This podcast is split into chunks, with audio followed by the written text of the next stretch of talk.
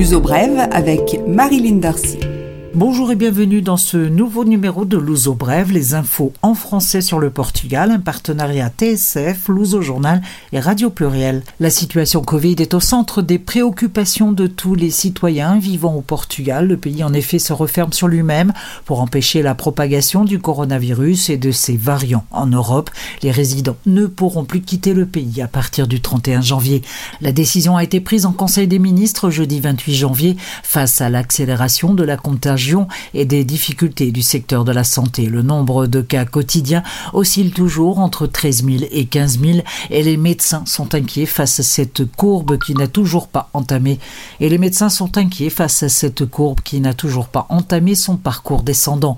Il faut entre 7 et 10 jours pour que le nombre de nouveaux cas se transpose en hospitalisation ou en décès. La situation risque donc de durer. Le décret prévoit quelques exceptions à la sortie des résidents du Portugal, comme les déplacements pour motifs professionnels justifiés avec documents dans le cadre international, la sortie des Portugais qui résident dans un autre pays, les regroupements familiaux jusqu'au premier degré de parenté et pour motifs de santé. Attention toutefois, les personnes présentes sur le sol portugais et qui ont un titre de transport acheté avant la date butoir du 31 janvier pourront rejoindre leur pays d'origine. Tous les transports sont concernés, aériens, terrestres, ferroviaires, maritimes. Autre décision importante, le rétablissement des contrôles aux frontières avec l'Espagne afin justement d'accompagner la maîtrise des flux par la route. Enfin, si la situation épidémiologique l'exige, le Portugal pourra interdire les vols et contraindre les voyageurs à l'arrivée à un confinement sur le territoire. L'état d'urgence et le confinement sont prolongés jusqu'au 14 février. Au Portugal, les restrictions en vigueur de ce confinement sont reconduites. Les établissements scolaires restent fermés, mais l'enseignement à distance débutera le 8 février. Cette semaine, le Portugal a dépassé le seuil symbolique des 300 décès. En 24 heures, jeudi 29 janvier, le nombre de personnes en soins intensifs était de 806, un nombre très inquiétant.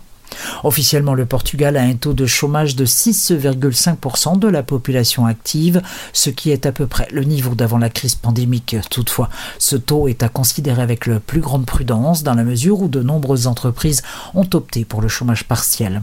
Les travailleurs sont donc toujours considérés comme des actifs. En décembre, 50 000 personnes étaient dans ce cas. 22 000 entreprises qui ont adopté le système de chômage partiel simplifié ont commencé à recevoir le paiement des salaires pris en charge par la sécurité sociale à l'abri de ce système. Il s'agit cependant que d'une partie seulement des sommes allouées. Quelques 83 000 travailleurs sont concernés par cette prise en charge pour cette tranche d'aide.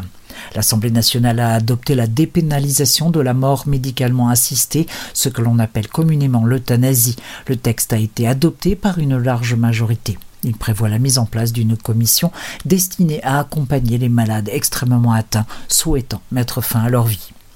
Pour des raisons de confinement et de restrictions sévères de déplacement, tout ce qui concerne la culture est au point mort. La plupart des salles de spectacle sont fermées et les concerts reportés. Dans ces conditions, Louzo Brève ne peut pas fournir l'habituelle page des suggestions culturelles. Promis, elle reviendra bientôt. Je vous retrouve pour ma part dans une semaine. Soyez prudents et respectez les consignes sanitaires. Vous pouvez accompagner l'information sur le groupe Facebook Louzo Brève Info francophone au Portugal. À bientôt.